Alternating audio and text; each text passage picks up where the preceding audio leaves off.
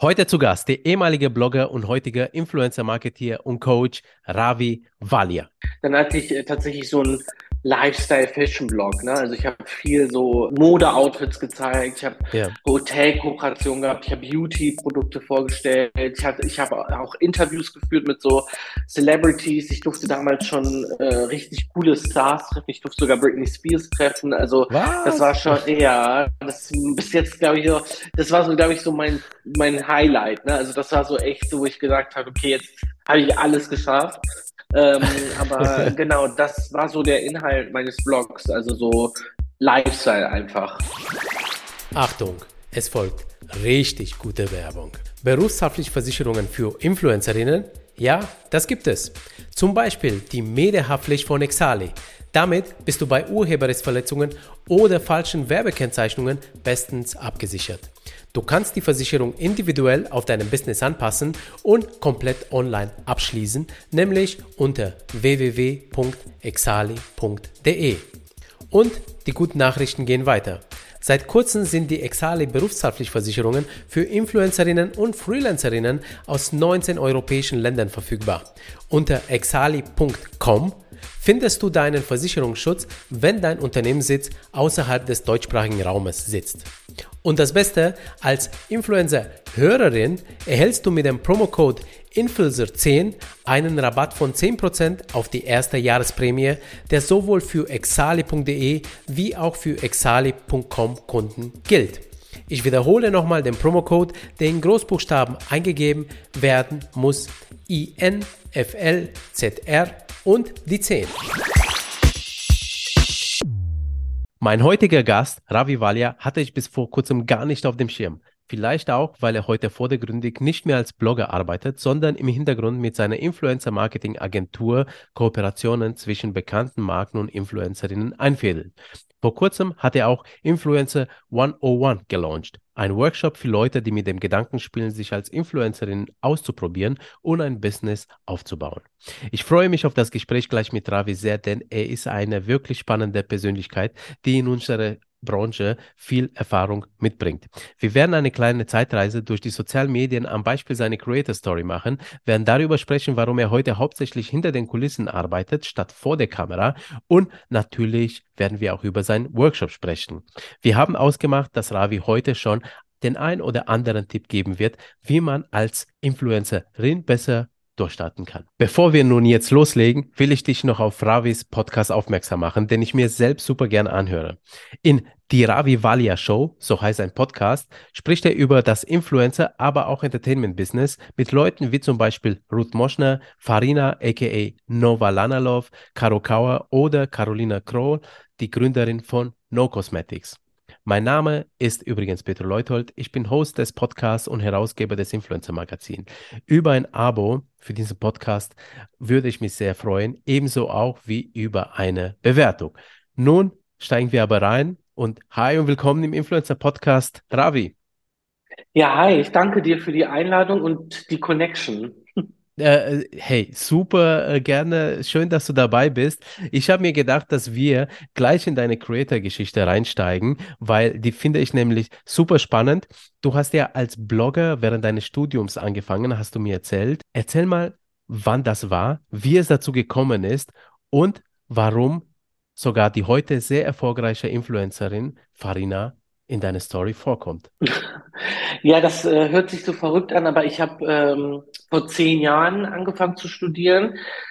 Das ist ja eigentlich jetzt nicht so lange, aber im Social Media Zeitalter ja schon eine Ewigkeit. Oh ja. Und ähm, oh ja. da war das ganze Thema noch sehr, sehr neu. Ne? Also da gab es das Wort Influencer auch nicht. Da hat man das Ganze noch Blogger-Marketing genannt. Und ähm, genau, ich habe in Köln studiert und da war alles noch Facebook Facebook war so die primäre Plattform, also wir haben alles über Facebook gemacht und ja. ähm, in meinem Studium, aber auch an Partnerunis äh, in, äh, unserer Uni ähm, waren viele jetzt bekannte Persönlichkeiten oder Leute, die jetzt im Social Media Game dabei sind und halt auch Farina.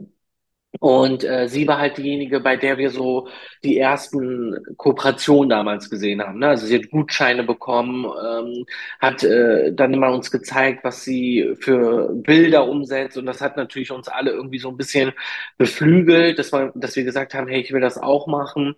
Und deswegen habe ich damals dann auch mit so einer Facebook-Seite angefangen, hatte für die damaligen Verhältnisse schon sehr viele Follower. Also für Facebook damals so 10.000 war schon extrem viel Ja, und habe dann quasi so den Start gehabt, ne? Also habe dann auch Fashion-Outfits gepostet. Das war damals auch alles noch sehr viel freier, ne? Also es war noch ja, nicht so ja. business-driven. Ähm, man hat sich über, wie gesagt, 50 Euro Gutscheine gefreut oder irgendwie überhaupt äh, eingeladen zu werden. Deswegen, ich sag mal, das waren so die Frühzeiten, die Beginner, the beginning age, sage ich jetzt Ja, mal. und Fa Farina, weißt du, wie viele Follower sie damals schon hatte? Also Kooperation hatte sie anscheinend schon, da war sie schon auf Erfolgskurs, ähm, aber sie waren noch nicht so groß wie heute, oder? Nee, ich glaube, damals war so das Krasse, wenn man so die 10.000 auf Instagram geknackt hat. Also ich Ja. glaube, sie hatte damals schon bisschen mehr als 10.000 Follower und das war damals, wir wollten alle 10.000 knacken, weil wenn man 10.000 geknackt hat, konnte man zum Beispiel erst, das ist ja jetzt nicht so, aber damals konnte man dann erst die Links in die Story machen, ne? Also das Ja, heißt, das war ja. damals, beziehungsweise da gab es noch nicht mal Stories, aber trotzdem waren 10.000 so, boah, krass, das war schon sehr, Das, sehr heftig. Ja, ja. Also 2013, das war die Zeit, wo, wie du sagst, also die Leute sehr viel auf Facebook unterwegs waren, auch die jungen Leute. Da war YouTube im Kommen und da sind auf äh, YouTube die ersten Influencerinnen entstanden, so langsam. Und äh, ähm, Instagram war, war noch sehr, sehr jung. Das ist ja 2012, äh, wenn ich mich jetzt nicht irre, äh, online Genau. gegangen. Genau, ja. Und TikTok gab es damals noch nicht. Äh, ich weiß gar nicht, ob es äh, Musical.ly schon gab. Ich Doch, ich glaube. Musical.ly kam, glaube ich, so Gab's? 15, aber das war ja in Deutschland auch noch nicht so ein Thema. Genau, Also, genau, ja. ja. Und erzähl mal, was hast du für einen Blog so damals betrieben? Oder hast du mehrere Blogs sogar gehabt? Nee, ich hatte dann, also weil, weil ich dann in diesem Umkreis war, wo dann jeder Blogger war, habe ich gedacht, okay, ich möchte jetzt auch Blogger werden. Und das war Mhm. halt damals noch äh, gang und gäbe. Also heute liest sich ja kein, keiner mehr einen Blog durch. Damals war das noch so, äh, ein Blog war ein Muss für einen Blogger. Und äh, Ja, dann hatte ich äh, tatsächlich so einen Lifestyle-Fashion-Blog. Ne? Also ich habe viel so Mode-Outfits gezeigt, ich habe ja. Hotelkooperationen gehabt, ich habe Beauty-Produkte vorgestellt, ich hatte, ich habe auch Interviews geführt mit so Celebrities. Ich durfte damals schon äh, richtig coole Stars treffen. Ich durfte sogar Britney Spears treffen. Also das war Was? schon, ja, das bis jetzt, glaube ich, so, das war so, glaube ich, so mein, mein Highlight. Ne? Also das war so echt so, wo ich gesagt habe, okay, jetzt habe ich alles geschafft. Ähm, aber genau, das war so der Inhalt meines Blogs, also so Lifestyle einfach. Okay, Mit den aber, aber typischen Blogger-Fotos. und, und wie bist du zu den ganzen Celebrities gekommen? Wie, wie bist du, also, weil ich denke mal, Britney Spears, da musst du an Management vorbei, irgendwie Mhm. so, äh, wie, wie wie war das? Das war, also früher war das, also das, ich finde es immer so bescheuert, wenn man sagt früher, weil das noch vor ein paar Jahren war. Das sind zehn Aber Jahre? dadurch, Ja, ja, also das war dann jetzt vielleicht so acht Jahre, sieben Jahre, aber ähm, früher hört sich für mich immer an wie 30, 40 Jahre.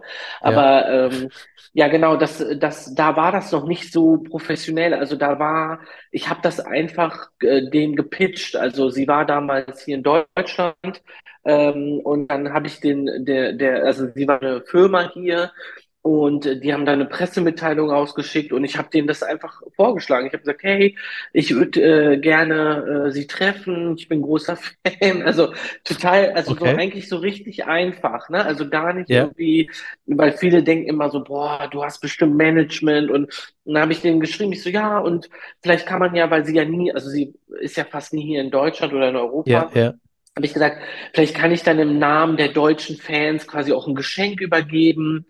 Ähm, und dann fanden die okay, das so toll, also die fanden das so richtig tolle Idee. Ich glaube, weil das keiner vielleicht auch so direkt gemacht hat, also vielleicht weil alle gedacht haben, das klappt eh nicht. ja, Ähm, aber genau, ich habe einfach, also das ist auch immer noch heute mein Motto, einfach anfragen, ne? Also einfach, ja, also ja, außer Nein kann es sowieso nicht passieren. Und ich glaube, die meisten äh, äh, vor allem so Marketeers oder so Ma Manager, die haben eh so viel im Kopf, dass die froh sind, wenn die irgendwie noch so Impulse bekommen, wo die sagen, ach Ja. so krass, daran habe ich jetzt gar nicht gedacht. Also Glückwunsch, dass du das gemacht hast damals. Ich bin beeindruckt, ja. Ja, ich Und glaube, hast, die ja, Connection war noch nicht da, ne? Also ich glaube, ja, auch wenn, also ich glaube da, also damals fanden das alle krass, so Blogger dabei zu haben, ne? Weil das das, noch so, ja, weil das ja, so neu war, ist ja immer noch so. Aber ich glaube, damals war es noch mehr so, ja, wir sind schon zehn Schritte voraus. ja, Und ja. ähm, ich glaube, deswegen fanden die das auch sehr spannend. Du warst ja auf Fe Instagram dann später oder gleichzeitig Genau, dann bin ich um, Facebook? Genau, ich bin dann irgendwann umgestiegen, also oder beziehungsweise beides gemacht, weil dann immer Instagram wichtiger wurde. Aber es Ja. tatsächlich war immer Facebook noch bis, sage ich jetzt mal, 17, 2016, 17 meine stärkere Plattform. Okay. Und wie hat sich dann deine Bloggertätigkeit entwickelt? Also wann konntest du denn äh, so die ersten Einnahmen äh, Mhm. generieren oder die ersten, dass du die ersten Produkte gekriegt hast? Ja, das war, ähm, also so die ersten Produkte kamen schon auch während der Facebook-Zeiten noch. Also da hat man noch irgendwie so auf Barter-Deal-Basis, ne? Also irgendwie ein T-Shirt, ein Outfit. Das war damals schon richtig krass. Aber ich glaube, so meine erste bezahlte Kooperation kam dann, als ich meinen ersten Blog, also meinen Blog dann hatte, Ja, 2016. Ich weiß gar nicht mehr genau, was es war. Aber ich weiß, also ich weiß noch, dass dass, dass ich das so unfassbar krass fand, ne? Also so für, für irgendwas, was man ja eh mit Leidenschaft macht, dann irgendwie Geld zu bekommen. Und ja, weil das damals halt noch sehr, sehr neu war, Geld zu bekommen für sowas, weiß ich noch, dass das noch so extrem krass war. So, boah, krass, dafür werde ich jetzt bezahlt. Heutzutage ist das ja gar nicht mehr wegzudenken. Ne? Also auch sogar jetzt ja, heute die kleinen Influencer, Nano, Mikros, die sind ja auch schon alle so, dass die sagen, ja, ohne Geld mache ich das gar nicht. ja, Ähm, ja, ja. und wir waren damals noch sehr, sehr, sehr dankbar, ne? Also wir waren alle noch so, ja, klar, das, überhaupt, ich bin froh, wenn ich überhaupt äh, eine Antwort bekomme, so. ja, Deswegen, ähm, genau, das war noch, also das war noch ein sehr krasses Gefühl, das weiß ich noch. ja. Was meinst du? Ist es heute gut, dass die jetzt weniger dankbarer sind und äh, Geld wollen oder, oder sollten die, die Creator, die heute am Start äh, sind, also sprich neu anfangen, dann doch schon dankbarer für die eine oder andere Kooperation, Barter-Deal sein? Ähm, wie Mm. würdest du das einschätzen? Ähm, ich finde es immer, also ich finde beides, ne? Also ich finde, der Markt hat sich nun mal verändert und es ist dann nun mal so, dass Influencer-Marketing mit die stärkste Marketingplattform ist, ne? Deswegen finde ich es auch gut, wenn man weiß, das ist mein Wert und dafür will ich halt auch bezahlt werden. Ich finde es aber trotzdem heutzutage so, dass viele gar nicht mehr kompromissbereit sind, ne? Also die, die hören halt viel so, ja, der kriegt dafür Geld, der kriegt dafür Geld. Ja, Äh, Ich finde es immer sinnvoller, sich erstmal zu positionieren. Ne? Also wenn jetzt eine Marke irgendwie sagt, hey, ich kann dich aktuell noch nicht zahlen, aber wenn man eh in den Kosmos der Marke möchte, dass man dann auch vielleicht mal ein, zwei Schritte auf die Marke zugeht und sagt, okay, wisst ihr was, jetzt ähm, mache ich mal eine Story so oder ich zeige euch, ne, vor ja, allem wenn man am Anfang ist, um dann ja, irgendwie zu zeigen, ähm, man ist wirklich Brandlover und vor allem, weil die Manager hinter so einer Marke sich das dann auch merken, ne? Also die sagen dann auch ja, so, ja, die war damals so kompromiss oder er war so kompromissbereit, jetzt haben wir ein bisschen mehr Budget, jetzt berücksichtigen wir dich auch. Also ich finde, es sollte so ein Gleichgewicht haben, ne? Also sich nicht jetzt ausnehmen lassen, aber trotzdem ja, irgendwie zu sagen, ja, komm, ich mache da auch mal einen Kompromiss oder euch ja, entgegen. ja, ja. Um auf deine Geschichte jetzt wieder zurückzuspringen, ähm, konntest du dann irgendwann von deiner Bloggertätigkeit leben? Nee, also das äh, war da noch nicht so. Da waren auch noch nicht so viel, also vor allem bei meiner Reichweite jetzt nicht so, dass ich davon leben konnte. Und das, das Verständnis war auch noch nicht so weit. Also man hatte noch Ja, nicht so, man hat sich das auch noch nicht getraut, ne? Also weil alles noch so neu war, war alles noch sehr so, ich bin überhaupt froh, ne, wie gesagt, irgendwas zu bekommen. Ähm, und bei mir war es dann halt auch relativ schnell klar, äh, also ich hatte dann zwei Jahre den Blog, dass ich gemerkt habe, ich will gar nicht mehr selber so präsent sein. Also ich ja, will nicht mehr, äh, weil ich das dann immer sehr anstrengend fand, äh, mich immer zu fotografieren lassen, mir ja, immer zu überlegen, was erzähle ich in meiner Story, ähm, die Kooperation natürlich auch beizubehalten. Also du bist ja ständig, also in Ja. deiner eigenen Rolle, du musst dich ständig selber verkaufen. Und ich fand das dann eher spannender, weil dann immer die Marken auf mich zukamen, mit denen ich zum Beispiel auch kooperiert habe oder in meinem ersten Job dann ähm, durfte ich dann in der Agentur, war ich dann auch Social Media Manager, ne? Also mein Okay. damaliger Arbeitgeber war auch sehr frei in dem Sinn. Die haben gesagt, okay, mach mal, biete das mal unseren Kunden mit an. Und ich habe dann immer gemerkt, die Brands waren damals noch sehr naiv oder noch un unerfahren, haben gesagt, ja, wie mache ich denn, wie betreue ich denn Facebook-Kanal, wie soll ich denn posten, wie, äh, welche Bloggerin soll ich denn nehmen? Und dann habe Ja. ich irgendwann gemerkt, das macht mir irgendwie mehr Spaß. Ja. Ähm, und bin dann so auf die andere Seite gegangen, Ja. wo ich mich ja dann auch selbstständig mitgemacht habe 2018 mit meiner eigenen Agentur. Und das hat dann, da habe ich dann irgendwann gemerkt, das liegt mir irgendwie mehr. Also ähm, Okay. ja, Und, und du hast deinen Blog dann einfach aufgegeben oder also von heute auf morgen zugemacht äh, oder, oder war das so ein schleichender Prozess? Ja, das war tatsächlich so ein schleichender Prozess, weil während ich dann gesagt habe, okay, ich gehe in die Selbstständigkeit, habe ich natürlich den Blog noch weitergeführt. Ähm, aber dann habe ich irgendwann gemerkt, dann waren Blogs auch nicht mehr so relevant. Ne? Also dann 2018 wo, kam auch dann langsam so der Zeitalter, wo die Blogs immer weniger wurden, die Leute mehr auf Instagram dann geguckt haben und der, der Zeitinvest war einfach dann zu hoch. Und dann habe ich gesagt, Mhm. okay, da ich jetzt sowieso agenturseitig gewechselt bin und sowieso nicht mehr so viel Zeit und Power hinter dem Blog stecke, weil ich finde immer, als, als erste Stelle sollte Qualität stehen, habe Ja. ich dann einfach dann gesagt, Leute, den Blog gibt es nicht mehr. Und das hat damals auch die Leute nicht mehr so interessiert, weil Ja. dann Ja. alle, weil man dann eher Instagram als Blog genutzt hat. Ne? Also da hat man noch Ja. sehr lange Captions auf Instagram geschrieben, ähm, nicht so wie jetzt, ne? Und dann ähm, waren alle, hatte ich eh die Community schon auf Facebook oder dann halt auf Instagram. Und dann war das eher so, ja, okay, dann, dann, okay, dann hab, ich gucke ja, ich kann dich ja eh noch weiter auf deinem Instagram-Kanal verfolgen. Ja. Ähm, und dann habe ich den quasi so in die Rente geschickt. Okay, okay, okay, okay. Ja, Dein. Studium hast du aber beendet, oder? Genau, mein Studio habe ich beendet. Ähm, ich habe Medienkommunikation und Journalismus studiert. Das war auch damals das Einzige, was in die Richtung ging. Ne? Also Mhm. es gab noch, jetzt gibt's ja auch Social Media als äh, Studiengang. Ähm, ich muss aber auch ehrlich sagen, also jeder muss selber entscheiden, aber ich, ich habe während meines Studiums schon sehr viel gearbeitet. Also ich habe in einer Agentur nebenbei gearbeitet, ich hatte schon den Blog, ich hatte die Facebook-Seite, ich habe dann auch mal so kleine äh, Deals gemacht, ne, so auf äh, Ja. äh, freiberuflicher Basis. Ja. Ähm, äh, das heißt, ich hatte damals sogar von meinem Arbeitgeber die, also die haben sogar gesagt, hey, wenn du willst, komm einfach jetzt zu uns, ne? Du brauchst kein Studium. Ja. Ähm, das heißt, wenn man heutzutage, also weil viele mich auch mal fragen, muss ich das studieren, muss ich das haben? Wir leben natürlich in einer Gesellschaft, wo ein Studium immer noch sehr angesehen ist, ne? Ob Bachelor oder Master. Aber tatsächlich alle, die ich in der Branche kenne, sind irgendwie quer eingestiegen. Ne? Also da Ja. ist Erfahrung auch ganz wichtig. Deswegen ist immer ganz wichtig, sich in dieser Branche Erfahrung zu holen. Also es reicht nicht Absolut. irgendwie äh, ein Studium ab, ab, abzuarbeiten. Ich weiß noch damals, viele, die mit mir studiert haben, die haben nicht nebenbei gearbeitet und die haben nur das, Mhm. was die im Studium gelernt haben und die haben danach sehr, sehr lange gebraucht, um Jobs zu finden, weil Ja. die Arbeitgeber heutzutage oder damals gesagt haben, ja, wo hast du denn gearbeitet? Also was hast du denn für praktische Erfahrungen? Heutzutage ist das Ja, ja ja. noch mehr.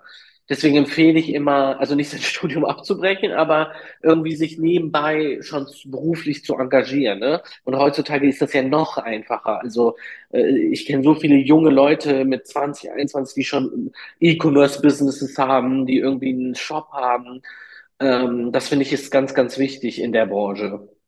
Ja, absolut. Also äh, bei mir ist mein Lebenslauf ähnlich wie deiner. Ich war, Mhm. äh, habe auch studiert und während des Studiums habe ich mich auch selbstständig gemacht dann mit äh, meiner Agentur. Ähm, und ähm, irgendwann habe ich halt äh, die Agentur dann eben in diesen Verlag hier umgewandelt, Mhm. äh, nach 17 Jahren. Ähm, und vor der Agentur hatte ich aber auch schon eine Ausbildung gemacht und auch schon richtig, im richtigen Job gearbeitet. Ähm, und äh, ich kann es auch nur empfehlen, also Praxis ist das äh, A und O, das ist so Ja, wichtig. Und eine Ausbildung sollte man machen, egal wie schön und äh, ähm, jetzt, äh, ich sag mal, attraktiv die, die Influencer-Branche oder die Entertainment-Branche aussieht. Es ist aber auch ein sehr, sehr hartes Business, ja. ja. Äh, genau, genau.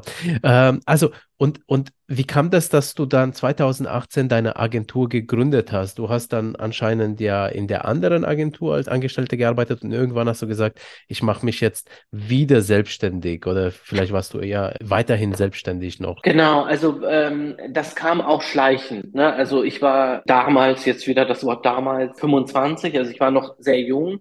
Und also heutzutage ist ja auch 25 nicht mehr so jung, um sich selbstständig zu machen, aber ich weiß auch, bei mir war ich der Erste. Ne? Also ich war auch der Erste, der, also in meinem Freundeskreis, der sich selbstständig ja. gemacht hat.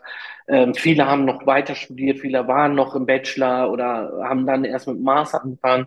Ähm, und bei mir hat sich das alles so ergeben, weil ich dann nach dem Studium in der PR-Agentur gearbeitet habe. Ja. Ähm, und dann kam halt Social Media immer mehr und ich hatte dann immer mehr durch meinen Blog auch sehr Netzwerk aufgebaut, wo ja. dann immer mehr Leute gesagt haben, hey, wir brauchen jemand, der unseren Facebook-Kanal betreut, wir brauchen jemand, der unseren Instagram-Kanal betreut, äh, wir brauchen jemand, der so die ersten Blogger-Kooperationen betreut. Und das habe ich dann immer damals über die Agentur, bei der ich angestellt war, gemacht. Und dann ist es natürlich irgendwann so, wenn du angestellt bist, hast du immer bestimmte Möglichkeiten. Ja. Du bist immer angestellt, ne? du bist immer ja. nur der Angestellte. Wobei meine damaligen Chefs, mit denen bin ich immer noch sehr gut im Kontakt, mir sehr viele Freiräume gegeben haben. Ähm, aber trotzdem, ne? du willst ja trotzdem irgendwann ja. dein eigenes Ding machen. Und ähm, ich hatte dann das große Glück, dass ich eine sehr prominente Kundin hatte, Barbara Becker, die dann mir gesagt hat, hey, du verschwendest dein Potenzial, du musst dich selbstständig machen. Und äh, dann äh, habe ich mir gedacht, okay, krass, äh, wie mache ich das? Wie, wie geht das? Und sie hat, hat das dann sehr bestärkt. Ne? Also sie hat dann gesagt, hey, ja. ich äh, unterstütze dich, ähm, ich äh, bin deine erste Kundin, kümmere dich du um deinen ganzen, ne, in Deutschland weißt du, in der Selbstständigkeit ist viel Bürokram. Ich habe ja. dann damals äh, das angemeldet, das Gewerbe, ein Businessplan geschrieben, weil man als Selbstständiger, ich glaube heute auch noch, also da sich auch mal vielleicht informieren, von der IHK auch Zuschüsse bekommt, ne? also man bekommt ja. Gründungsgeld, damals auch bekommen, ne? weil man als Gründer, äh, da ist leider Deutschland auf der einen Seite sehr fördernd, aber auch nicht so fördernd. Ja, ja viel. Kommt drauf an, was du machst. Ja. Genau, ja. Also bei mir war es so, ich musste dann direkt Krankenkasse, alles selber zahlen und das war damals ja noch viel Geld für mich. Ähm, ja. Und das heißt, da hat dieser Gründungszuschuss äh, sehr gut funktioniert, also sehr ge geholfen. Ja. Und äh, genau, dann bin ich quasi mit ihr in die Selbstständigkeit 2018 und sie hat mir natürlich auch extrem viele Türen geöffnet, weil sie selber auch viele Türen geöffnet bekommen hat. Ne? Also hat sie auch immer gesagt, ich gebe das auch immer so weiter. Ja. Und das hat natürlich auch viel gebracht. Also, ähm, aber am Ende des Tages spricht halt auch deine Arbeit für dich. Ne? Also wenn du ja. nicht gut arbeitest, hilft dir dein Name oder der ähm, die Türöffner auch nicht. Ja. Ähm, und dadurch, dass ich davor schon viel umtriebig war und viel unterwegs war, haben natürlich viele gesagt, hey, wir haben gesehen, du bist selbstständig, können wir nicht da auch mit dir zusammenarbeiten? Und so habe ich mir dann quasi meine ersten Kunden damals auch Ich habe damals auch sehr viel für sehr wenig Geld noch gemacht oder auch erstmal so Testphasen, ja. ne? also wo ich mich ja. erstmal bewiesen habe. Das machen die Leute heutzutage zum Beispiel auch nicht mehr. Ne? Also heutzutage. Das Gefühl habe ich auch, ja. Ja. Mhm. Die starten genau, dann voll ins äh, Business rein, beziehungsweise ich sag mal, die Erwartungen an Stundensätzen etc. sind hoch oder Preise allgemein, ja. Ja, genau. also ich habe damals, ich habe damals äh, vielen Kunden irgendwie gesagt, hey, teste das mal zwei Wochen mit mir oder drei Wochen, sogar, mhm. glaube ich, vier Wochen for free und dann äh, ja. beweise ich dir, dass ich das kann und dann ja. hast du ja so eine Abhängigkeit, weil die sind ja meistens eh überfordert und dann haben die gesagt, ja, ja klar, wir machen es jetzt mit dir. Ne? Also das, äh, das hat sich schon sehr verändert und genau so kam das dann. Ja, das ist ein super guter Tipp, was du jetzt gerade gesagt hast. Also für die Neuankömmlinge, mhm. gerade im Influencer-Business, die jetzt Werbekooperationen anstreben, dass sie einfach mal den Leuten anbieten, äh, also dass sie für, für, wie du schon gesagt hast, vorhin ein paar Postings mal so für lau oder für kleines Geld zu machen. Und wenn die Leistung stimmt, dann äh, aber auch schon gleich äh, vielleicht sagen, dann kostet es aber auch richtiges Geld. Genau. Ja, so, ja. Ne? Genau. Aber wieso hast du Barbara Becker gekannt? Wie, wie kam das? Das auch, also das ist auch ein Tipp, äh, den ich immer wieder mitgebe, ist Netzwerken. Ne? Also rausgehen, das macht natürlich, also es ist natürlich einfacher, wenn man in dieser Branche ein bisschen auch extrovertierter ist, also sozial ist, ne? Social Media, sozial, social. Ähm, ja, deswegen, ähm, ich war, wie gesagt, damals viel ähm, auf Events und hatte sie dann auf einem Event kennengelernt. Und ähm, Barbara ist auch jemand, die sehr äh, viele Erfahrung hat, äh, viel gesehen hat, sehr offen ist. Und ähm, ich damals war dann auf diesem Event und hatte auch so ein auffälliges Outfit an. Ich hatte damals sehr auffällige Outfits immer an, ja, weil ich mir damals auch immer gedacht habe, okay, wenn ich jetzt ich muss irgendwie ja auffallen, ne? Also und ja, dann äh, habe ich mir auch immer so Outfits angezogen und ähm, sie hat das dann, also sie hat mich dann gesehen und meinte so, hey, wer bist du denn? Und dann sind wir so ins Gespräch gekommen. Ich habe sie auch an ihren Sohn erinnert, ne? Sie hat Kinder auch in meinem Alter und so sind wir dann ins Gespräch gekommen und genau, so muss ich auch tatsächlich sagen, die meisten meiner Kunden habe ich so kennengelernt, ne? Also auf Events, auf ja, Empfehlungen ähm, oder wie ich gesagt habe, einfach auf die Leute zugehen. Ne? Also einfach zu sagen, hey, ja, ich finde dich toll, ich finde das super, was du machst. Ähm, wenn du mal irgendwie Support brauchst, let me know. Und deswegen, die ja. meisten sind dann sogar so, hey, krass, cool. Okay, okay. Äh, ach, schön. Mensch, also da hast du den Jackpot natürlich gezogen, ähm, aber sprich für dich. Und äh, wenn wir jetzt heute äh, auf deine Agentur anschauen, welche Leistungen bietest du da genau an? Mhm. Also die Agentur hat sich auch sehr entwickelt. Ähm, also als ich angefangen habe 2018, haben wir tatsächlich erstmal Managed Social Media Management gemacht. Also Okay. Facebook, Instagram, Kanäle betreut, Content erstellt.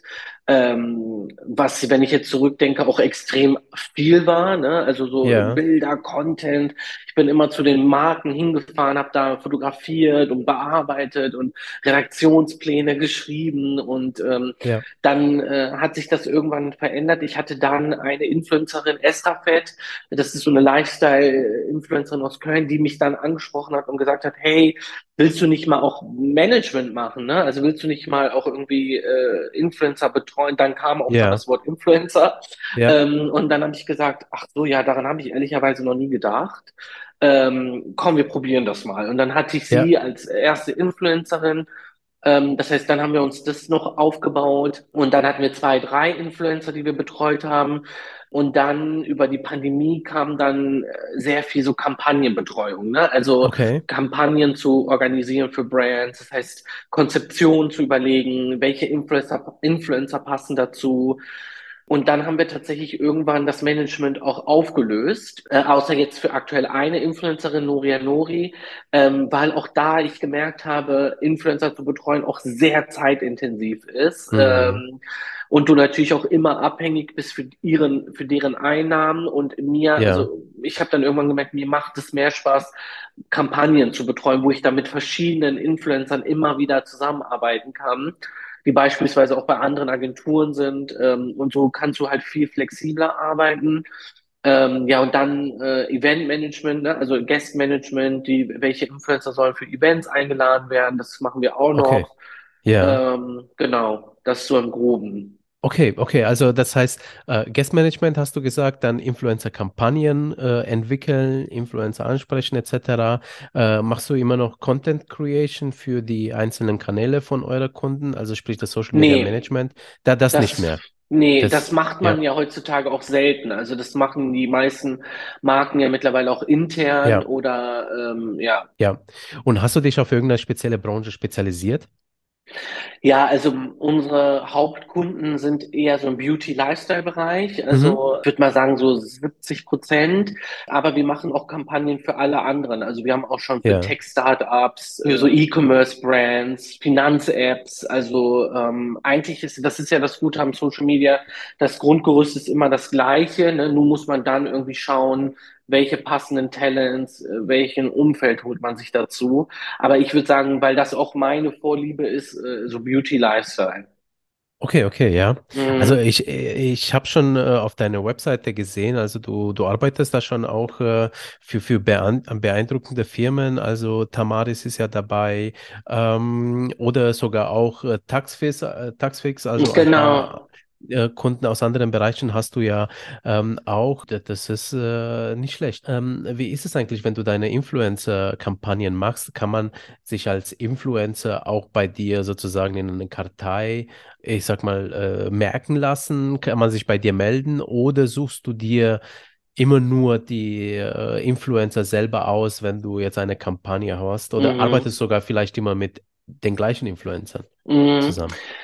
Also bewerben jetzt sage ich jetzt mal in dem Sinne nicht. Ähm, tatsächlich suchen wir die Influencer immer passend für, für die Kampagnen aus. Mhm, Also mhm, das sind natürlich auch oft ähnliche oder gleiche, weil man natürlich auch äh, in, in vielen Segmenten, sage ich jetzt mal, die ähnlichen Typen hat oder Profile, die auf viele Kampagnen passen. Und natürlich, weil man auch gerne mit den Leuten arbeitet, mit denen man gut zusammenarbeiten kann. Ne? Also wenn man weiß, okay, okay, das funktioniert gut, äh, der Influencer ist gut, das Management dahinter ist gut, die Umsetzung ist gut, dann merkt man sich das natürlich auch. Wir ja, fragen auch oft äh, andere Kunden, ne? Also so, hey, habt ihr Erfahrung, wisst ihr, wer gut funktioniert? ja, Ähm, aber es gibt natürlich auch Kampagnen, wo wir komplett ganz neue Typen suchen müssen. Ähm, und da suchen wir lieber aktiv nach denen, weil wir dann wissen, welche Kriterien wir brauchen, ne? Welche KPIs ja. sind wichtig und ähm, genau, das funktioniert meistens eher besser. Es gibt natürlich auch die, die man dann irgendwie kennenlernt und dann sagt, ach, guck mal, die passen jetzt auch irgendwie gut. Aber eigentlich suchen wir eher aktiv selbst. Okay, okay, ja. Ähm, wenn man sich jetzt sexy fürs Business machen möchte, ähm, damit man äh, seine Wahrscheinlichkeit steigern kann für eine Buchung, worauf sollte Mhm. man da achten, beziehungsweise worauf achtest du da, wenn du jetzt jemanden suchst, den du aber noch nicht kennst?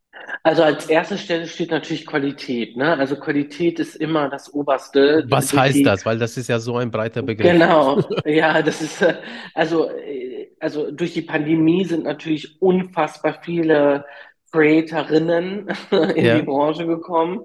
Ähm, das heißt, da ist natürlich der Markt sehr gesättigt, beziehungsweise sehr voll, aber nicht übersättigt, ne? Also das heißt, man sucht sich immer noch die Profile aus, die halt zum Beispiel einen guten Qualitätsstandard haben. Das heißt, die Tonqualität ist gut, der Mehrwert ist da, ähm, man gibt sich Mühe, ne? Das ist nicht einfach nur so dahingehauen. Das hat irgendwie einen Storytelling-Aspekt. Man hat eine Community-Bindung, ne? Also das ist auch ganz wichtig, dass man irgendwie sieht, da sind Likes, da sind Kommentare, da herrscht ein Austausch. Ähm, das ist zum Beispiel extrem wichtig. Ähm, und auch natürlich bei einer Auswahl, dass es äh, Influencerinnen sind, die ähm, jetzt nicht jeden Tag eine neue Marke präsentieren, ne, sondern auch ja, irgendwie loyal ihren Brands gegenüber sind. Ähm, aber an oberster Stelle steht, sage ich jetzt mal für jemanden, der auch sagt, hey, wie komme ich an Kooperationen, wie kann ich mich überhaupt äh, da durchsetzen, ist, dass man wirklich mit seinem Content, der gut ist, professionell ist, der ansehlich ist, der Mehrwert bietet, positioniert äh, und dann werden die Marken auch darauf aufmerksam. Ne? Und dann ja, ist, glaube ich, das Zauberwort 2023 und wahrscheinlich auch die nächsten Jahre Nische. Ne? Also wenn man irgendwie ein, ein Segment gut macht. Ne? Also nicht, dass man heute Fashion, morgen Live, äh, Tech, dann übermorgen äh, Sports. Das verwirrt natürlich auch die Konsumenten und heutzutage auch natürlich den Algorithmus, weil der natürlich dann auch irgendwie sagt, ich weiß gar nicht, wo ich dich einordnen soll, ne? Also eher so einen Expertenstatus haben in einem Bereich. Und dann kann man immer noch zum Beispiel in der Story auch seine anderen Interesse zeigen.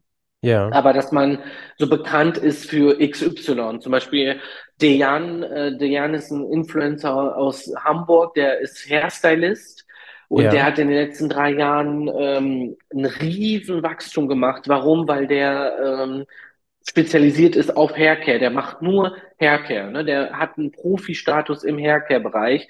Das heißt, die okay, Leute wissen, ich kann zu ihm gehen, weiß dann danach, was Spliss ist, ich weiß, wie ich meine Haare schneiden soll. Ne? Also ja, da, da hat man alle Kriterien erfüllt und die Marken wissen auch, hey, Dejan kann ich für Haircare, für Skincare, ne? Also er hat halt den ja, Beauty-Aspekt. ja, Ähm, aber dadurch, dass er in seiner Story halt auch sehr unterhaltsam ist, kann ich auch sagen, hey, ich buche ihn auch für andere Projekte, ne? Weil er dann mhm. halt auch sehr kommunikativ ist.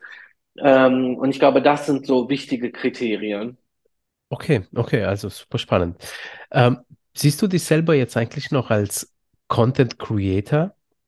Ähm, weil du hast ja Kanäle auf Instagram, auf TikTok, Mhm. du hast ja deinen Podcast, äh, wie schon äh, erwähnt. Äh, oder sind das für dich alles jetzt aktuell so Marketingkanäle, um eben deine Agentur zu promoten und dich eben äh, auch als Coach? Mhm.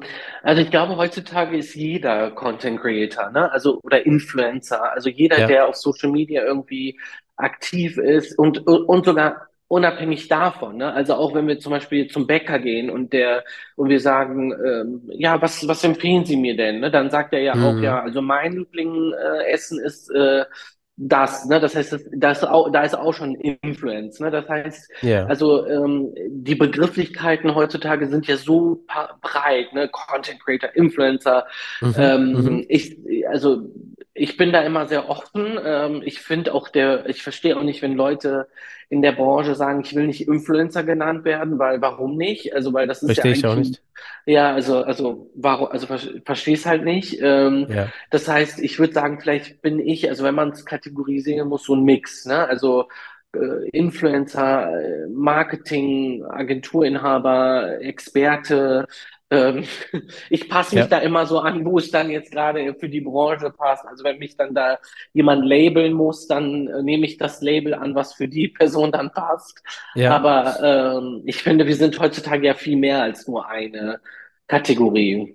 Absolut, absolut. Wie teilst du denn deinen Content so auf auf die Plattformen aktuell? Mhm. Ähm, also Instagram ist bei mir tatsächlich noch sehr persönlich, also persönlich im Sinne von, dass ich da auch mal so privatere Einblicke, emotionalere Einblicke teile. Ähm, aber im Feed ich tatsächlich mich nur noch auf so Tipps, Tricks, also ich teile auf meinen sozialen Medien auch viele Tipps, wie kann man Reichweite generieren, was ist der Mhm. Algorithmus. Das teile ich da zum Beispiel auch in Form von Reels.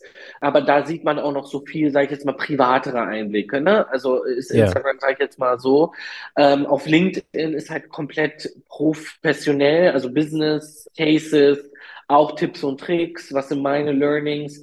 Und TikTok, sage ich jetzt mal, ist eher so total random. Ne? Also bei TikTok ja, lade ich auch echt mal wirklich Unsinn hoch, ähm, weil das da auch nicht so wichtig ist. Also da kann man dann auch mal irgendwelche Trends mitmachen. Alles, was ich ja, niemals auf LinkedIn auf, und auf Instagram hochladen würde, kann ich immer guten Gewissens auf TikTok hochladen.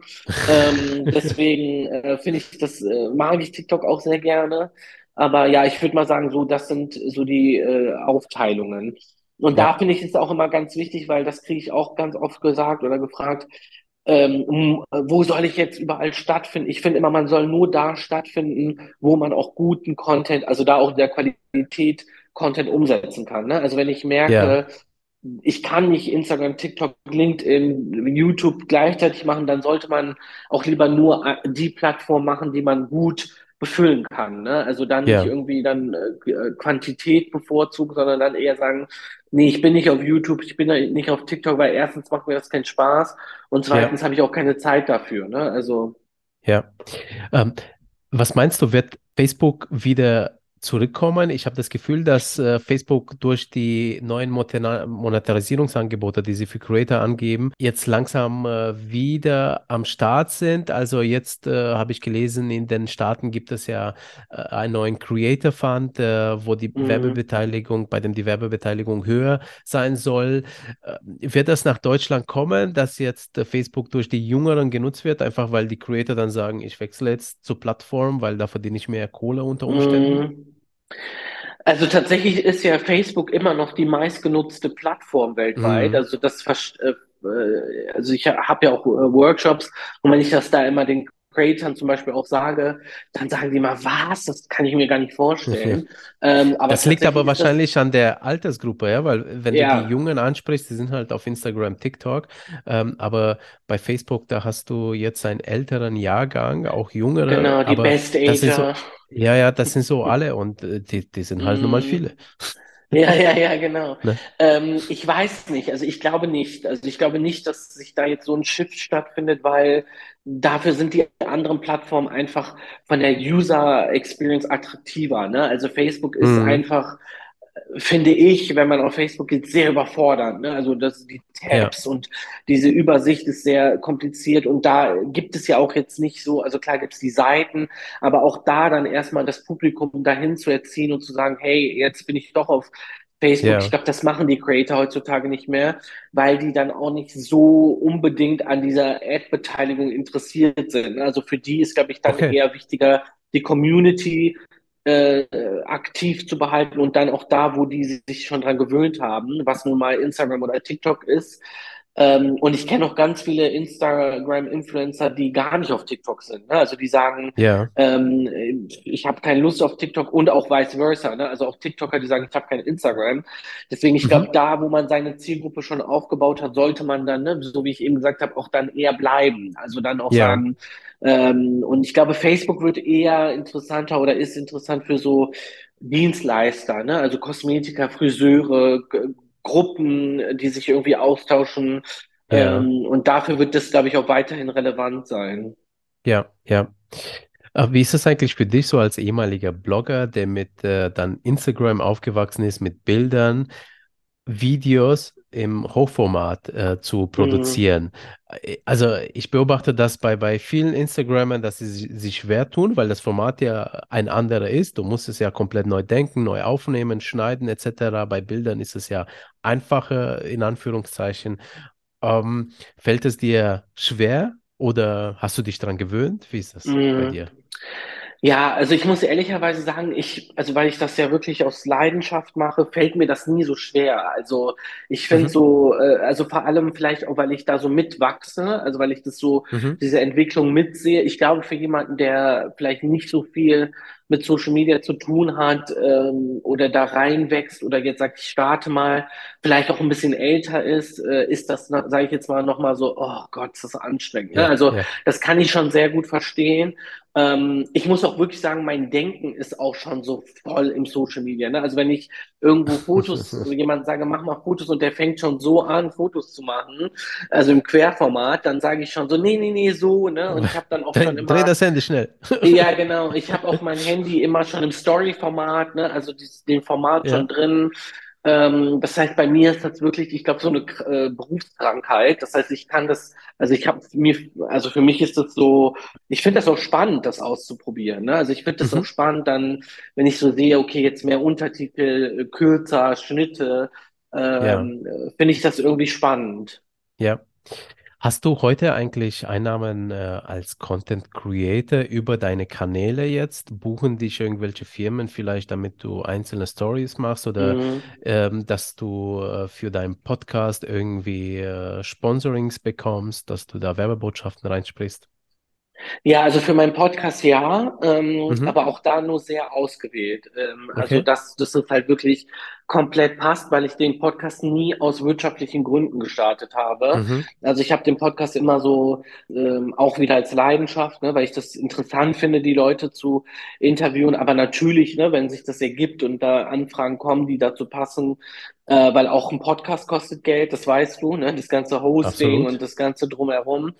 Äh, deswegen habe ich dann auch nie gesagt, okay, nee. Tatsächlich auf meinem Instagram-Kanal ähm, bekomme ich auch Anfragen, aber die sage ich tendenziell ab, weil, wie gesagt, nicht, äh, also nicht, dass ich als nicht als Influencer tätig sein möchte, aber ich mache sowieso organisch Werbung für unsere Kunden. Also ich mache, wenn wir irgendwie Kampagnen machen, sage ich, mache ich eh darauf aufmerksam, aber ich möchte, ich persönlich möchte auf meinem Kanal nicht unbedingt jetzt so Codes platzieren ähm, Ja, oder als, so als Influencer tätig sein, weil ich das dann eher den Profis überlasse oder den Influencern, die wir dann in der Kampagne betreuen. Aber trotzdem, äh, wenn das jetzt wirklich eine Brand ist, mit der wir sehr lange arbeiten und ich die auch wirklich toll finde, mache ich da auch schon mal was. Ne? Also dann, okay. wenn die mich dann Ja, irgendwie fragen und sagen, hey, wir würden da gerne was bei dir buchen, dann sage ich schon, okay, wenn das so ein Fit ist, dass ich auch sagen kann, hey, wir betreuen die auch als Agentur.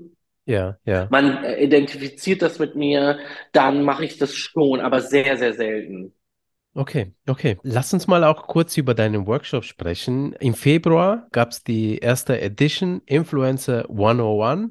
Worum geht es in deinem Workshop genau und an wem ist er gerichtet? Genau, also der, äh, so startest du als Influencerin durch, äh, also die 101s, ne, also wie man, äh, was wichtig ist, auf den sozialen Medien durchzustarten. Die Idee kam tatsächlich auch dadurch, dass ich, wie gesagt, ja schon viele Jahre in der Branche arbeite und dann über meinen Instagram-Kanal immer wieder Anfragen bekommen habe, wie kann ich, wie kann ich selber auf Social Media aktiv werden? Hey, ich bin Mhm. Fan von XY, ich möchte auch so aktiv sein. Und dann habe ich irgendwann gesagt, okay, äh, bündel bündel ich das mal irgendwie in einem Ja, Workshop, in einem, in einem, in einem, in einem Seminar äh, und bringe das den Leuten quasi bei. Und so ist dann der Workshop entstanden. Und der ist ja, quasi für alle, die neu auf den sozialen Medien sind oder vielleicht auch schon aktiv auf den sozialen Medien sind, ja, als Content Creator, als, U als UGC, als Influencer und die sagen, irgendwie komme ich nicht voran. Ne? Also ich mache schon, ich bin aktiv, aber ich weiß nicht, wie ich eine Reichweite bekomme, wie ich meine Nische zum Beispiel finde, worauf ja, kommt es an, was sind für Begrifflichkeiten, die ich kennen muss, was sind, ähm, wie komme ich an bezahlte Kooperation, wie sollte ich mein Profil aufbauen, was sind Insights, ne? also dieses ganze Business dahinter, weil heutzutage viele junge Leute sehen, ah, ich bin Fan von XY, ich will das auch, aber die heutzutage ist es mittlerweile ein Business Heutzutage ist es nicht mehr, sage ich jetzt mal so, wie damals, dass man einfach sagt, ich fange einfach mal an. Ne? Das funktioniert ja, auch. Aber es macht natürlich sehr viel Sinn, schon die Business dahinter oder das Business-Aspekt dahinter zu verstehen. Ne? Also, weil der ja, Algorithmus heutzutage auch einfach anders ist als vor sechs, sieben, acht Jahren. Äh, und das wird in dem Workshop halt thematisiert, erklärt mit Vorlagen. Also man bekommt Vorlagen mit, äh, wie man an Firmen anschreibt, wie man sein Media Kit erstellt. Also sage ich jetzt mal so ein Starter-Pack. Und ähm, ist das ein Tagesworkshop oder sind das mehrere Tage? Das ist jetzt, ähm, also ich hatte jetzt tatsächlich äh, diese Woche meinen letzten virtuellen, also ich habe, also es war tatsächlich auch etwas, wo ich auch erstmal gucken musste, gibt es da ein Publikum für, ne? Also es gibt Mhm. es Leute, die sich dafür interessieren, was, das weiß man ja Und? nicht, also Ja, äh, ja genau, also das weiß man ja nicht und tatsächlich gibt es dafür ein Publikum, also es war Gott sei Dank so, dass genug Leute da mitgemacht haben, ähm, aber ich werde jetzt ab äh, dem, ab September das Ganze neu anbieten und zwar als Le Lernmanagement-Tool. Also, dass okay. man äh, das sich einfach runterladen kann, selber abarbeiten kann, so Kapitel für Kapitel, äh, Ja. weil ich auch immer das Feedback bekommen habe wegen den Zoom-Calls. Ich kann nicht, ich äh, habe Kinder, ich bin verhindert, ich Mhm. arbeite. Und dann äh, haben mir immer wieder mehr Leute gesagt, hey, ich will, würde mir das gerne einfach mal so selber angucken. Und deswegen Ja, habe ich gedacht, okay, ich werde das jetzt professionell, etwas mehr professionalisieren ähm, und quasi so anbieten. Hammer. Ich, ich finde super toll, dass du das machst. Das ist ja auch eine Grundidee von diesem Magazin, das ich hier betreibe, einfach die Leute auszubilden. Ähm, es gibt da ein Interesse ähm, an dieser Tätigkeit, aber wie du äh, sagst, also die ist komplexer, als man erstmal denkt und da muss man einfach eingeführt werden. Jedenfalls ähm, gibt es da noch nicht genügend Angebote äh, meinerseits und ähm, äh, super, dass du das machst. Was waren denn die ersten Erfahrungen von äh, deinen Creatoren bei den bisherigen Workshops und gibt es vielleicht schon erste Erfolgsgeschichten aus deinem Teilnehmerkreis? Mhm. Ähm, also das meiste, woran die Leute scheitern oder was das Grundproblem der meisten ist, ist halt einfach dieses Overthinking. Ne? Also die Mhm. meisten ähm, denken sehr viel darüber nach, was sagen die Leute, ähm, ich schaffe das nicht. Also so wie, wie Menschen halt nun mal gestrickt sind. Ne? Wir sind ja meistens Ja, sehr ja, wie soll man sagen, glauben wir unseren Zweifeln und das ist auch tatsächlich das oft, was die meisten haben.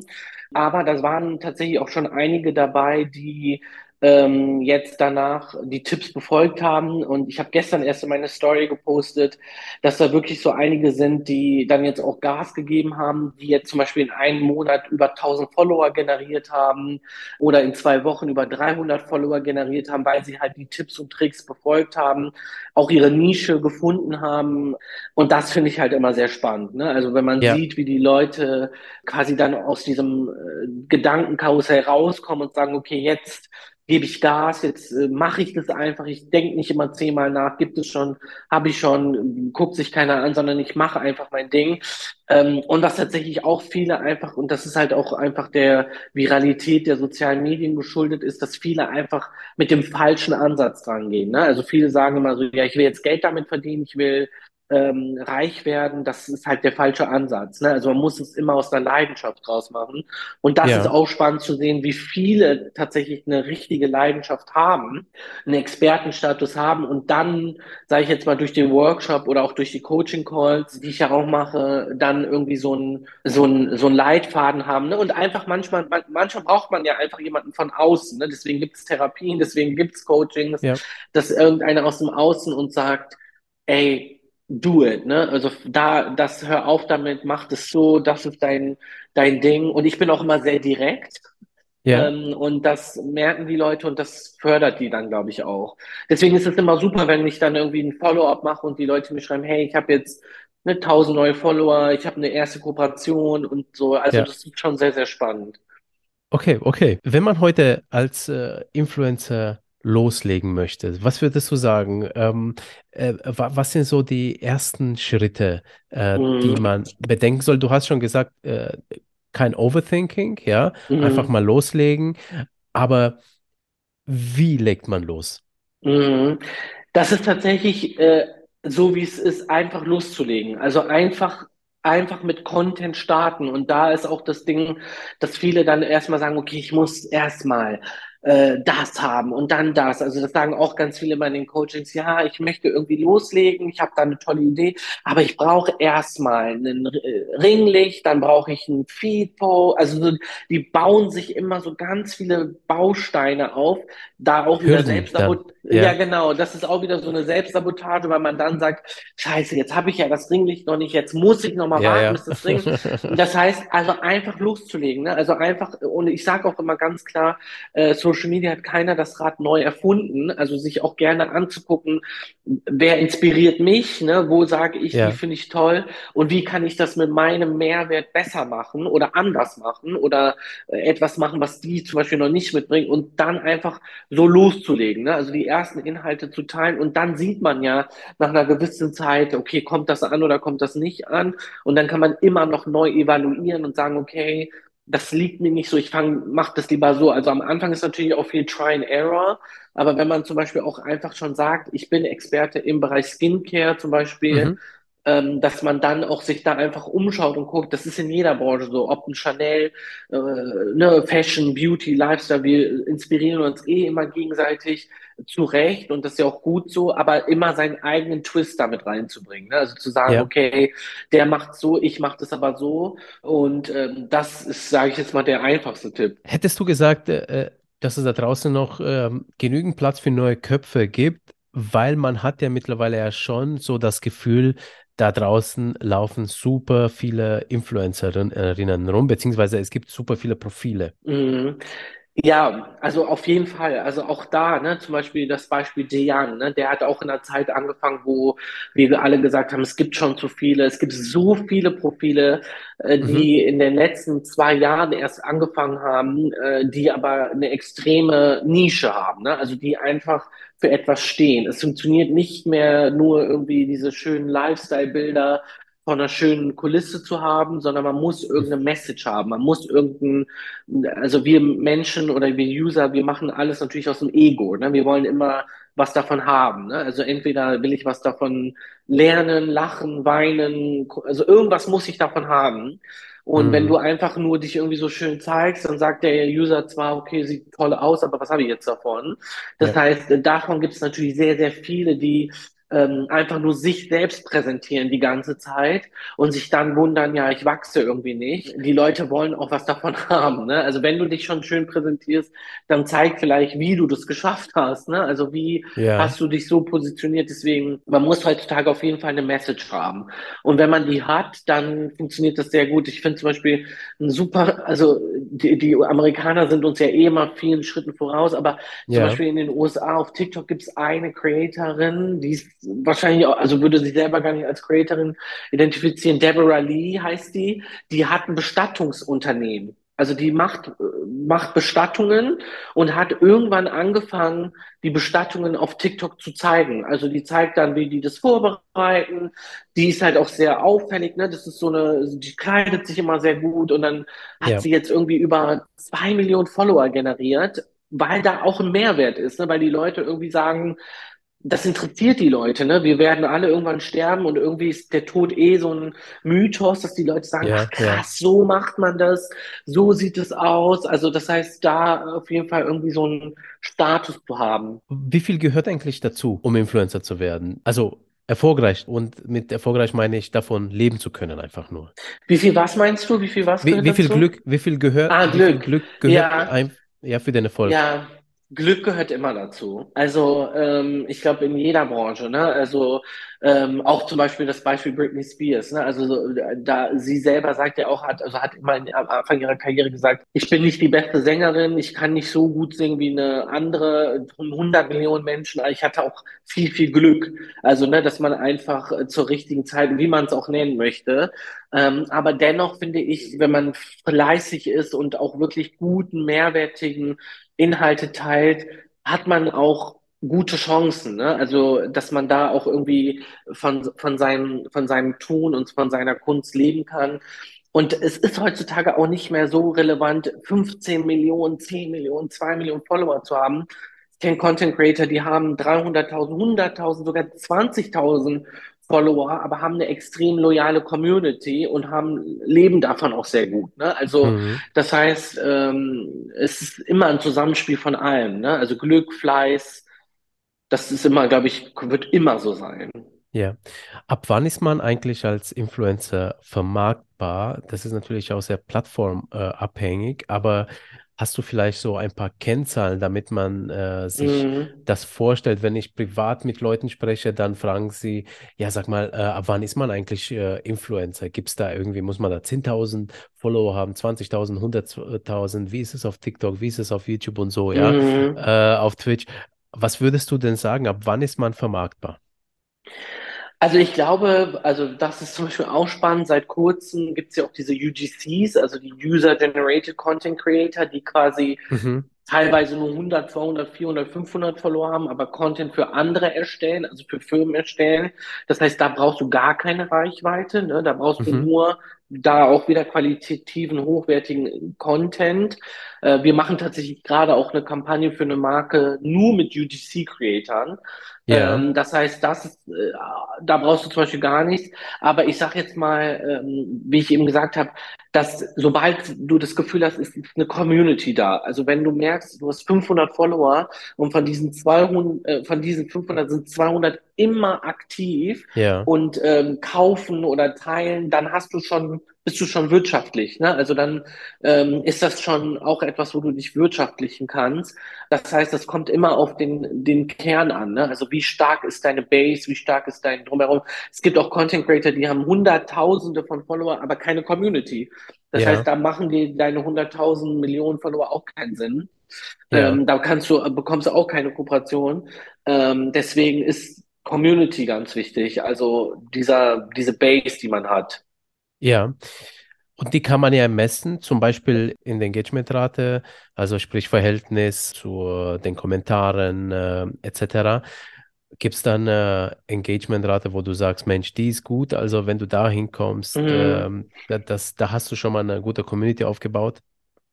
Ja, da gibt's ja auch, sage ich jetzt mal, so Formeln. Ne? Also da gibt's auch, jede Marke hat da irgendwie ihre eigenen KPIs und ihre eigenen äh, Richtwerte. Aber es sollte natürlich alles, sage ich jetzt mal, ähm, dynamisch sein. Also ich gucke immer, also wenn ich zum Beispiel irgendwie Brands, äh, Influencer buche für eine Brand, dass das irgendwie, dass wenn man irgendwie ein gutes Engagement hat, also wenn man irgendwie, sage ich jetzt mal, 100.000 Follower hat, dass man irgendwie nicht nur 2000 Real Plays hat, sondern dass sich das irgendwie spiegelt, ne? Also nicht, also Mhm. nicht alle 100.000 werden sich das angucken, aber dass man da schon ein gutes Grundengagement hat, dass man gute Kommentare hat, ne? Also eine, einen guten Flow. Ähm, dann schaut man sich natürlich auch irgendwie an, wie sind die Insi Story Insights, ne? Gucken sich genug Leute die Story an. Mhm. Ähm, wie sind die Link-Klicks, wenn es zum Beispiel eine bezahlte Kooperation ist? Das muss alles einheitlich stimmen. Also ich schaue da auch sehr viel auf Einheitlichkeit, ne? Also nicht nur nach irgendwelchen Formeln, klar, die schaut man sich auch an, aber dass man dann irgendwie auch sagt, okay, die Brand passt, der Impfer passt von sich als Art, aber da muss man natürlich auch nochmal unterscheiden, wenn es jetzt wirklich eine performance-basierte Kampagne ist, dann schaut man natürlich nur auf die Kennzahlen. Ne? Da sind viele Marken, die Ja, sagen dann irgendwie, da muss irgendwie alles stimmig sein. Aber ich finde, es sollte immer so ein Zusammenspiel aus, aus allen einzelnen, einzelnen Ja, Komponenten sein. okay, okay. Hast du vielleicht eine Frage, die sich die Creator stellen sollen, die jetzt vielleicht jetzt schon angefangen haben, die schon ein Thema besetzt haben, aber irgendwie nicht weiterkommen, sei es Follower oder Mhm. sei es Engagement.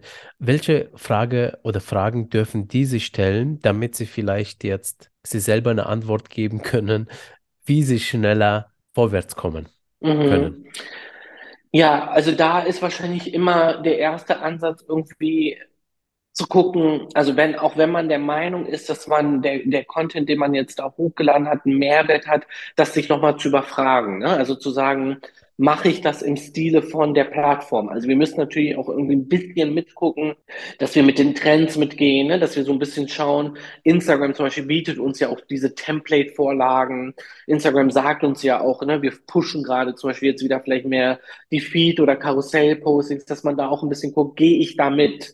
Also mache ich das so, wie es auch der Plattform gefällt oder wie es den Konsumenten gefällt. Deswegen sage ich auch immer, ne, guckt auch ein bisschen, also nicht äh, sich da im Strudel dann zu verlieren und sagen, oh, der macht das so und der macht so, sondern zu sagen, ach so, deswegen ist die so erfolgreich, weil die zum Beispiel Hm. diese schnellen Schnitte macht. Ah, der macht es so und dass man sich das dann für sich adaptiert, weil viele dann einfach so stur ihren Fahrplan durchgehen und sagen, Ja, ich ja, mache das jetzt so und mir ist es jetzt egal. Das ist natürlich auch gut, dass man sagt, äh, ne, ich bleibe meiner DNA treu, aber dass man seine DNA trotzdem beibehält, aber die so anpasst, dass man merkt, okay, da springt es jetzt auch an. ja, Und ähm, das würde ich sagen, ist immer so der erste, dass man so nochmal so ein bisschen evaluiert und schaut, wo kann ich das jetzt noch ein bisschen mehr anpassen. ja, ja.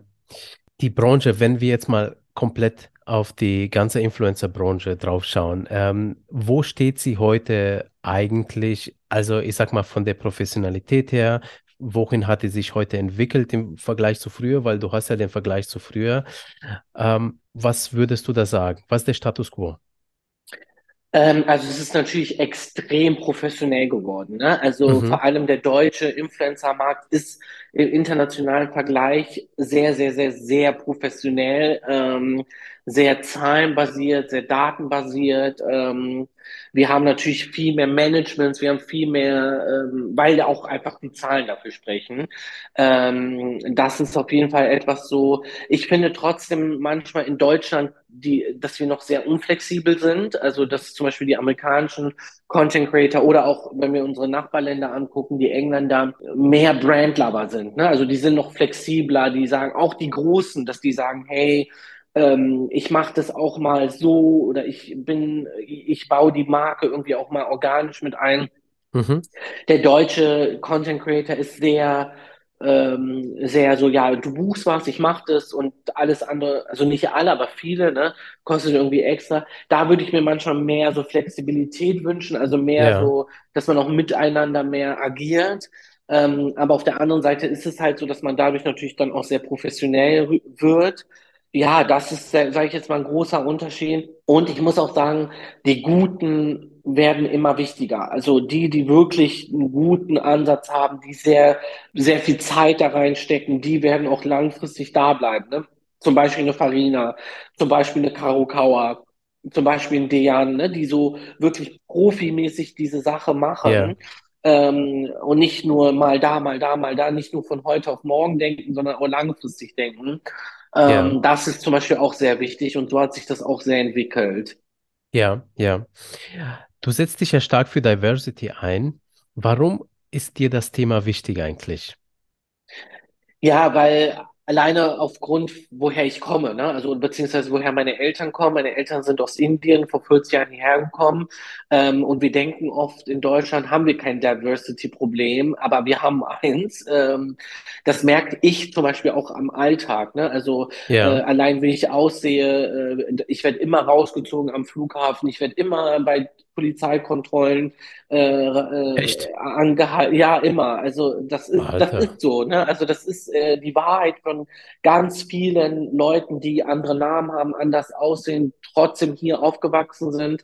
Und ich merke das auch bei vielen Kampagnen. Ich merke das auch bei vielen Marken im Influencer-Marketing, wo das einfach nicht da ist. Ähm, und da finde ich es immer wichtig zu sagen, da einfach da auf die Marken zuzugehen, in den Austausch zu gehen und zu sagen, hey, wie kommt das? Ne? Also viele wissen das gar nicht, viele verstehen das gar nicht oder die haben gar nicht die merken das gar nicht. Das ist Gott sei Dank bei vielen so. Äh, und dann einfach zu sagen, hey, lass uns da mal in den Austausch gehen. Wo hakt es denn? Ne? Also wo yeah. habt ihr Probleme mit dem Thema? Und das finde ich immer ganz gut, dass man da offen drüber spricht.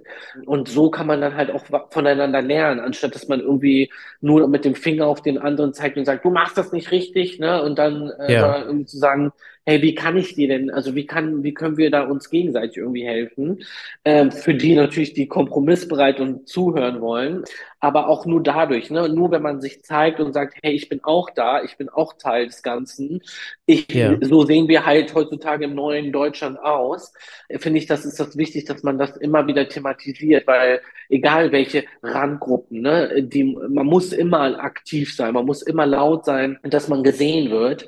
Und ähm, deswegen finde ich das ganz, ganz wichtig. Absolut. Und ich finde das total traurig, dass du das alles erleben musst, äh, denn das ist ja unter der Gürtellinie, ganz ehrlich. Und ich, ich verstehe das auch nicht, ja. Aber ich kenne das Problem, was du sagst, wobei das ist jetzt schon extrem, was du jetzt gerade gesagt hast, dass du auch am Flughafen immer rausgezogen wirst. Äh, äh, und ich würde mal bei dir behaupten, also man sieht dir im Gesicht, dass du ein äh, guter bist, ja, so, so. ich meine, äh, ja, also äh, super also ich, komisch. Also das das tut mein, mir leid, dass du solche Erfahrungen hast, ja. Ja, du, das, das Schlimme ist ja, man gewöhnt sich ja an allem. Ne? Also das heißt, mhm. das ist jetzt mittlerweile auch irgendwie Realität und ähm, äh, ich glaube, dass, dass viele einfach so vorurteilbelastet sind mhm. durch die Medien, die uns auch so in die Richtung erzogen haben. Ne? Bestimmte Arten von Menschen sind direkt gleich so und so. Yeah, ähm, yeah. Und wie gesagt, das gibt's in jedem Land. Also auch in Indien gibt es Absolut. so krassen Rassismus untereinander und ähm, deswegen äh, ist es da wichtig, dann deswegen so laut zu sein. Und deswegen zum Beispiel, ich war einmal bei einer Polizeikontrolle, das werde ich nie vergessen. Da wurde ich tatsächlich innerhalb von mehreren, also kurz, die haben da hintereinander halt kontrolliert an einer Ecke und an der anderen und die haben mich an beiden Ecken angehalten. Und ähm, also, also ich, ne, und dann habe ich denen das auch gesagt. Ich so, sie haben mich vor einem Meter schon ihre Kollegen angehalten. Äh, und dann habe ich gesehen, wen die alles angehalten haben. Und waren alles der ähnliche Typ Mensch. Ne? Und dann habe ich denen ja. auch gesagt, ich so, by the way, also in Deutschland kann man das ja, in den USA würde ich mich das gar nicht trauen. Dann habe ich gesagt, by the way, ähm, nur so mal, ne, wir sehen alle gleich aus. Ja. Also ist das zufällig oder und da waren die natürlich auch so, äh, was meinen Sie? Äh, nee, das ist natürlich nicht zufällig. Ich so, ja, kommt aber schon so rüber. Ne? Also auch da, ne, wenn man diplomatisch korrekt ist und einfach die ja. darauf aufmerksam macht. Wie gesagt, es gibt natürlich auch viele Banken, die das dann ausnutzen, aber äh, wir leben trotzdem in Deutschland noch in einem Land, wo man, ne, wenn man nicht irgendwie über die Grenzen geht, noch was sagen darf. Ja. Ähm, und das deswegen, ja, so ist das leider halt immer noch. Ja, und was würdest du sagen, die ähm, Influencer-Marketing-Branche, wie, wie divers ist sie? Also was jetzt Management, ähm, Social-Media-Agenturen, die Kunden angeht, aber auch die Influencer selber. Ja, also ich würde sagen, schon divers, aber oftmals gespielt. Ne? Also oftmals ist mhm. das so dieses so jetzt Pride-Kampagne, okay, wir buchen jetzt ganz viele LGBTQ-Influencer, als Black Lives Matters war, okay, wir müssten jetzt ganz viele POC-Influencer buchen, aber nicht so, also ehrlich in der DNA. Ne? Also nicht, dass man sagt, ja. wir machen das jetzt wirklich, weil wir daran glauben, sondern eher nur, weil das jetzt marketingmäßig sein muss. Zum Beispiel, wer das gut macht, ist Zalando. Ne? Also Zalando hat das wirklich ja. verstanden. Die machen das wirklich in ihrer DNA, auch, auch viele unserer Kunden. Ich arbeite mit äh, vielen Marken, also Erborian oder Parfüm di Mani und Inizio, also da das sind auch sehr hochwertige Marken, die sind auch, die haben es auch verstanden. Ne? Also die sagen einfach, da ist das gar kein Redewert, da wird gar nicht irgendwie gesagt, wir müssen jetzt diesen Typen buchen, sondern da geht es einfach um den Mensch und an den Content Creator. Und ja. äh, das ist, glaube ich, noch oftmals das Problem. Okay, also toi toi toi, dass sich das äh, ändert. Was sind eigentlich deine nächsten Ziele? Ja, ähm, ich, das ist immer so die spannende Frage. Ne? Das Leben kommt ja so, wie es kommt. Ähm, aber ich bin auch nie so der Typ, der sagt, ich habe zehn Jahres, fünf Jahresziele, weil ich habe ja. immer gemerkt, alles kommt doch ganz anders. Ähm, aber ich, ja. bei also mir genauso. ja, deswegen, ich glaube, bei allen, also ich glaube jetzt so gerade finde ich die ganze Workshop-Thematik sehr spannend. Die Coachings, Calls, ähm, das würde ich gerne mehr machen, aber auch äh, die Kampagnen, die wir als Agentur machen. Also ich bin da immer super offen, ich lasse mich da immer sehr gerne leiten. Vielleicht bin ich in einem Jahr auch bei der NASA oder so. Keine Ahnung, weiß ich nicht, was sich da ergibt. Deswegen, ich bin da immer sehr, sehr offen für alles, was so kommt. Okay, ähm, dein Kurs kommt ja, beziehungsweise Workshop oder Online-Kurse sind es ja dann, ja? Mhm. Die, die, kommen dann im September dann eben raus. Ähm, genau. Wo findet man die dann, wenn es soweit ist? Genau, also gerne einfach über mein Instagram, über meine Webseite. Ähm, aber wenn man jetzt das Gefühl hat, ich will jetzt schon loslegen, kann man halt immer noch diese Coaching-Calls jetzt auch schon buchen. Die sind dann persönlich, ähm, aber das Workshop äh, dann ab September, genau, überall auf den sozialen Medien. Okay, alles klar. Hast du noch letzte Worte für die Influencer und Content Creator Community? Nee, also ich würde sagen, ähm, ne, Gas geben, äh, nicht sich so viel ablenken lassen, nicht so ins dieses Overthinking ähm, zu kommen, äh, einfach mal auch auszuprobieren ähm, und auch nicht den Spaß zu verlieren. Ne? Also nicht so mhm. verbissen an die Sache ranzugehen, sondern immer noch Spaß dabei zu haben. Und sich Tipps zu holen wie bei dir. Also äh, regelmäßig deinen Podcast hören, gucken, was gibt's da und da am Ball zu bleiben. Vielen lieben Dank, ja, auch äh, äh, für den Hinweis auf den Podcast. Mensch, äh, Ravi, äh, was für ein toller Podcast. Schön, dich äh, kennenzulernen und äh, danke für die ganzen Insights, die du uns mit uns geteilt hast und natürlich, dass du auch deine Geschichte mit uns geteilt hast, die auch super spannend ist. Ich finde es sehr, sehr positiv. Du bist ein Kerl, der sich selber aufgebaut hat von null ähm, hier in die Selbstständigkeit und ähm, das, äh, also äh, solche Geschichten mag ich sehr und ich hoffe, ähm, dass die Zuhörerinnen jetzt auch motiviert sind, es dir gleich zu tun und einfach ausprobieren, rausgehen und äh, sich weiterentwickeln. Ich danke dir erstmal für die lieben Worte und auch, dass du mir die Möglichkeit gegeben hast. Das freut Lieben mich gerne. auch sehr, sehr. Und ähm, ja, ich hoffe, der ein oder andere kann da was mitnehmen. Deswegen danke dir. Sehr gerne. Super. Also, like diesen Podcast, ähm, abonniert ihn und ähm, bis zur nächsten Folge. Danke, Ravi, nochmal. Danke euch.